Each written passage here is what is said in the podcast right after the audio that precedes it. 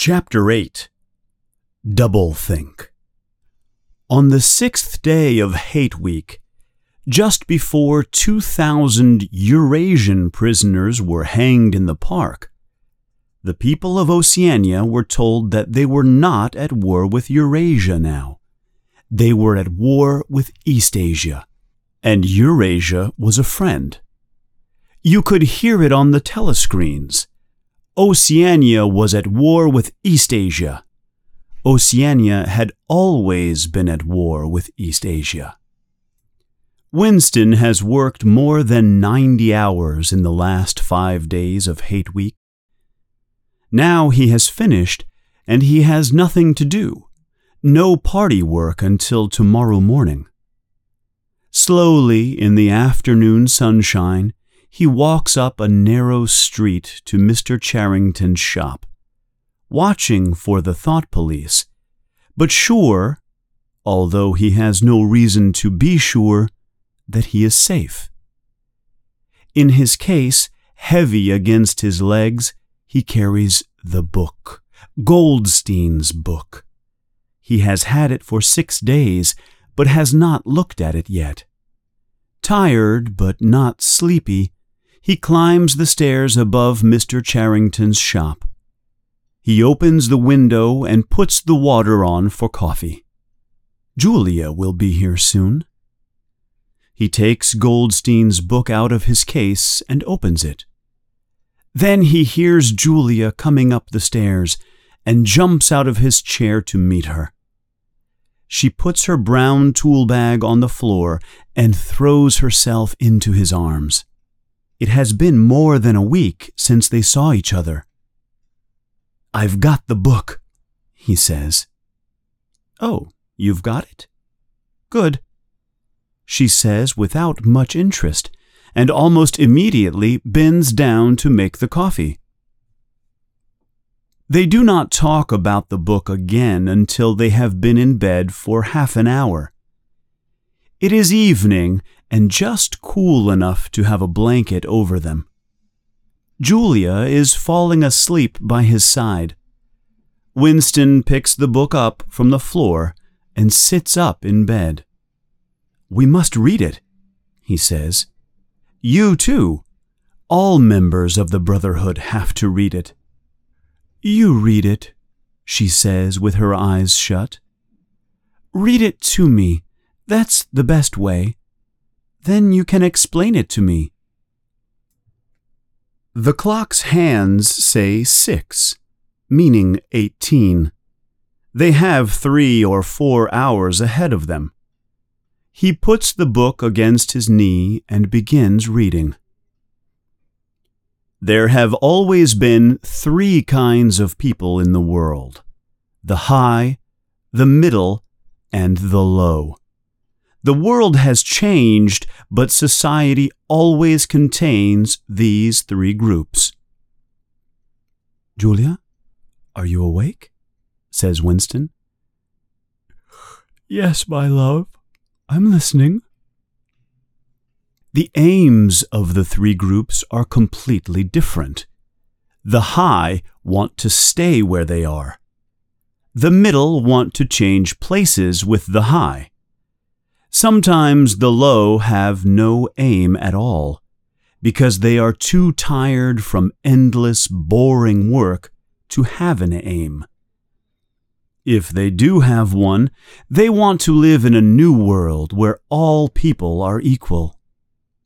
At the beginning of the 20th century, this equality became possible for the first time because machines did so much of the work. A dream that was held for centuries seemed to be coming true. But in the early 1930s, the high group saw the danger to them of equality for all and did everything possible to stop it. The individual suffered in ways that he had not suffered for centuries. Prisoners of war were sent into slavery or hanged. Thousands were sent to prison, although they had broken no law. The populations of whole countries were forced to leave their homes And all this was defended and even supported by people who said they believed in progress. The people who entered the new high group were from the professions scientists, teachers, journalists. They used newspapers, radio, film, and television to control people's thoughts. When a television that could both send and receive information was invented, private life came to an end. Every individual, or at least every important individual, could be watched 24 hours a day. For the first time, it was possible to force people to obey the party and to share the party's opinion on all subjects. After the 1950s and 1960s, the danger of equality had been ended, and society had regrouped itself, as always, into high, middle, and low. But the new high group, for the first time, knew how to stay in that position forever. First, in the middle years of the 20th century, the party made sure that it owned all the property, all the factories, land, houses, everything except really small pieces of personal property. This meant that a few people, the inner party, owned almost everything, and the middle and low groups owned nearly nothing. There was, therefore, no hope of moving up in society by becoming richer and owning more. But the problem of staying in power is more complicated than that. In the past, high groups have fallen from power, either because they have lost control of the middle or low groups, or because they have become too weak, or because they have been attacked and beaten by an army from outside. After the middle of the century, there was really no more danger from the middle or low groups. The party had made itself stronger by killing all of its first leaders, people like Jones, Aronson, and Rutherford. By 1970, Big Brother was the only leader, and Emmanuel Goldstein was in hiding somewhere. The party then kept itself strong. The child of inner party parents is not born into the inner party. There is an examination, taken at the age of 16. Weak inner party members are moved down, and clever outer party members are allowed to move up. Although proles do not usually move up into the party, the party always stops itself from becoming stupid or weak. The party has also made attack from the outside impossible. There are now only three great countries in the world. They are always at war, but none of them can win or even wishes to win these wars. Following the idea of doublethink, the mind of the party which controls us all, both knows and does not know the aim of these wars. The aim is to use everything that a country produces without making its people richer. If people became richer, there would be an end to the world of the high, the middle, and the low. The low and the middle would not wish to stay in their places and would not need to. The middle and low are kept in their places by their belief in the wars that none of the three countries can win. So the party has to end independent thought and make people believe everything they are told. The party must know what every person is thinking, so they never want to end the war. War continues always and forever. People are given somewhere to live, something to wear, and something to eat. That is all they need, and they must never want more. They are given work, But only the thought police do their work really well. All good things in the world of Oceania today, all knowledge, all happiness, come from Big Brother.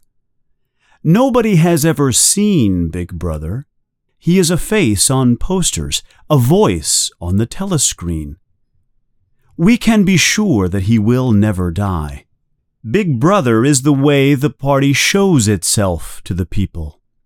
Below Big Brother comes the inner party, which is now 6 million people, less than 2% of the population of Oceania.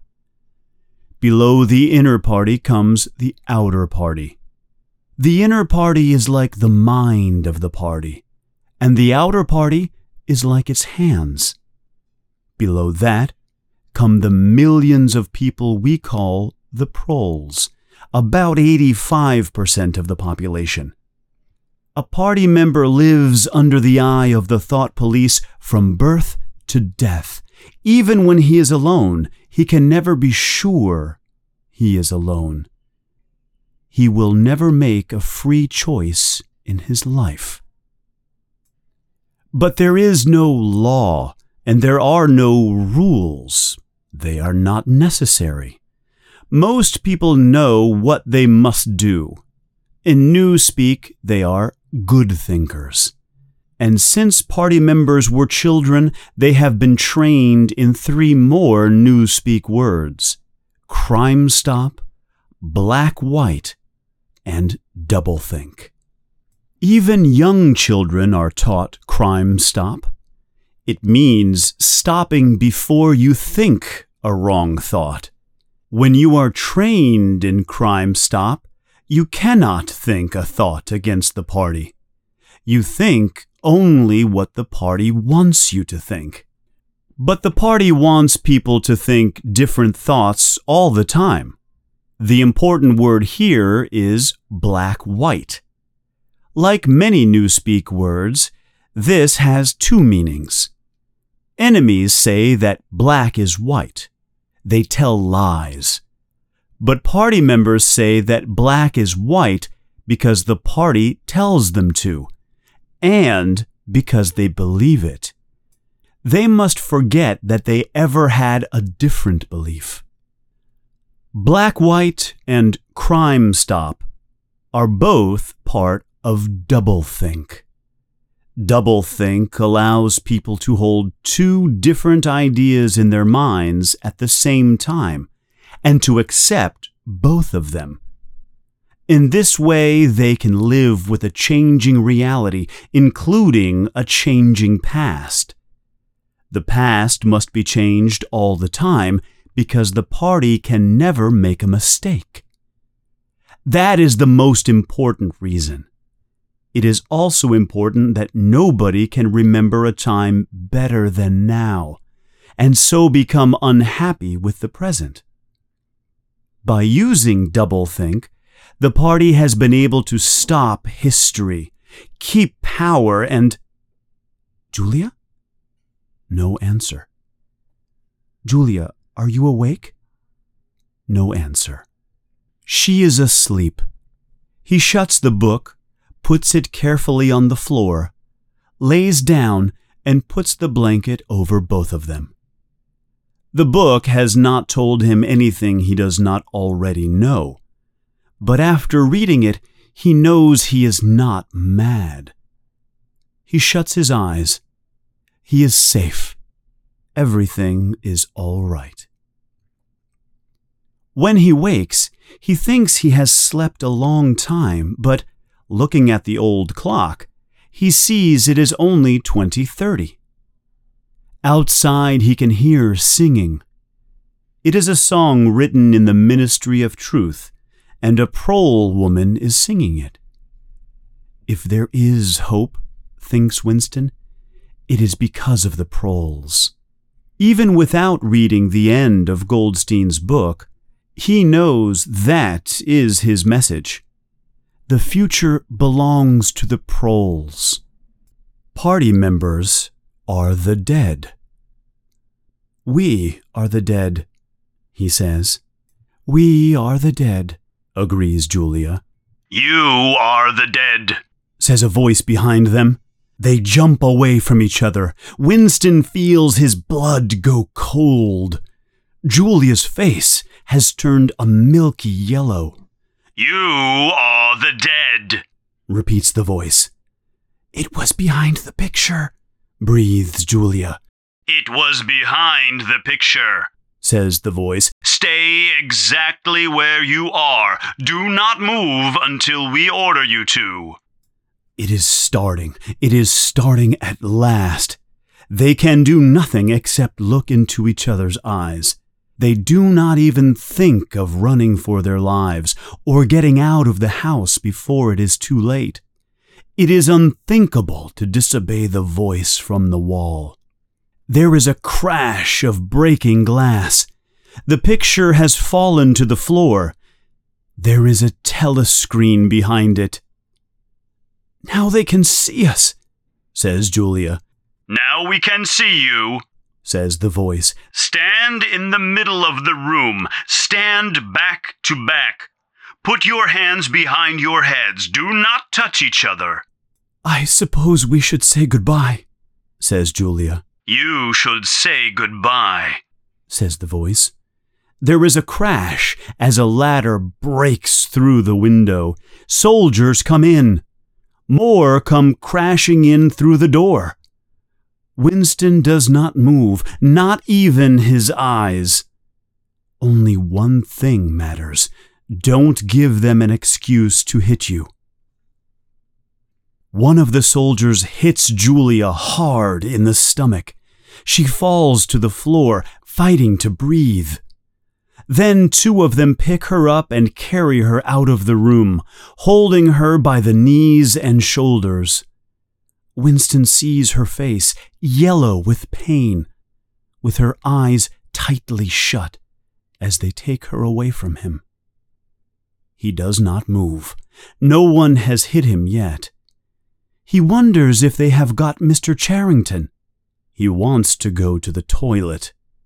The clock says nine, meaning 21 hours, but the light seems too strong for evening. Was it really nine in the morning? Have he and Julia slept all that time? Mr. Charrington comes into the room, and Winston suddenly realizes whose voice he has heard on the telescreen. Mr. Charrington still has his old jacket on, but his hair, which was almost white, is now black. His body is straighter and looks bigger. His face is the clear thinking, cold face of a man of about 35. Winston realizes that for the first time in his life, he is looking at a member of the Thought Police.